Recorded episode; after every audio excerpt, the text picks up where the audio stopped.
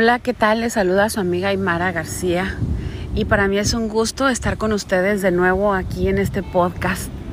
Muy probablemente me estés escuchando mientras lavas los trastes, mientras te tomas un café, mientras eh, estás apoyando a tus hijos en la tarea. La verdad no importa a la hora que me estés escuchando. Eh, lo bonito y lo padre de esto es que lo puedes hacer en cualquier momento del día. Hoy te voy a grabar esta plática, esta conversación, esta charla entre amigas con ese sonido maravilloso que tienen las olas del mar de fondo. Vamos a platicar acerca del llamado.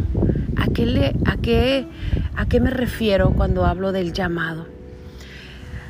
Cuando yo decidí mudarme de mi ciudad natal de nacimiento, que es Caborca, Sonora, a la capital del estado de Sonora, que es Hermosillo, fue algo que empezó a nacer en mi corazón un año antes de tomar la decisión.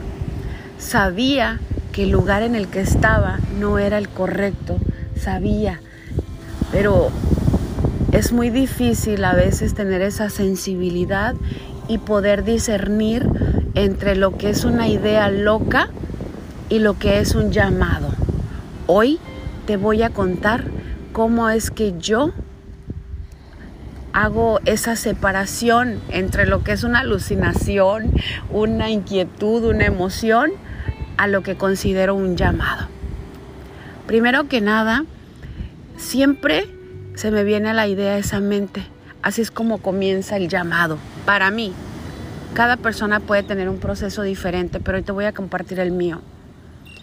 Y si me mudo de ciudad, y si dejo el trabajo y ahora sí me dedico a lo que me gusta y si pido que mi trabajo sea de medio tiempo y si me cambio de casa y si cambio de novio y si lo dejo y si me divorcio entonces empiezan ese easy es la primera señal de que algo necesita un cambio.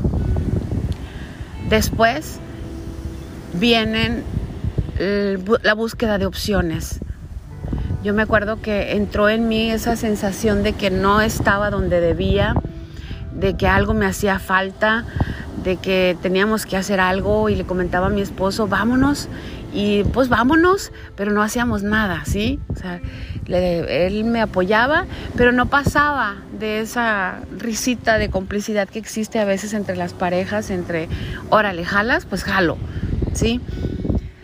Cuando tomamos la decisión, yo le dije lo siguiente a Dios. A ver, Diosito, si tu deseo es que yo me vaya, y aquí es donde pruebo a Dios, porque incluso en la palabra de Dios dice, probadme. A él le gustan los retos, tenemos un padre de retos.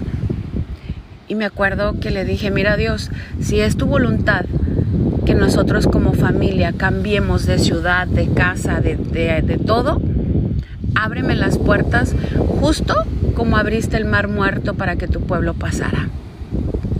Así como se menciona en la palabra de Dios que Moisés, obviamente Dios a través de Moisés, con un varazo en el agua, el mar muerto se abrió en dos partes para que su pueblo pasara. Y de esa forma reté a Dios y le dije, que así sea si es lo que tú quieres. Y todo se empezó a dar. Realmente el, el mar muerto de posibilidades empezó a tomar vida.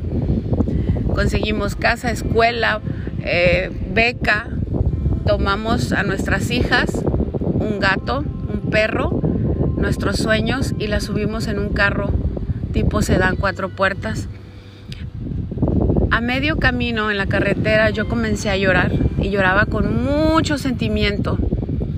Y le dije a mi esposo, siento que nunca voy a volver. Pero yo me refería nunca a volver, no de visita, sino sabía yo que mi vida iba a cambiar en ese instante.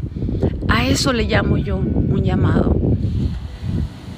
Si tú has sentido esa vocecita que te habla y te dice, yo te propongo en esta mañana que retes a Dios. Pruébalo. Si tú sientes que es el momento de ese proyecto, empiézalo y prueba a Dios y dile, demuéstrame qué es lo que tú quieres que haga. Y entonces guarda silencio y empieza a escuchar.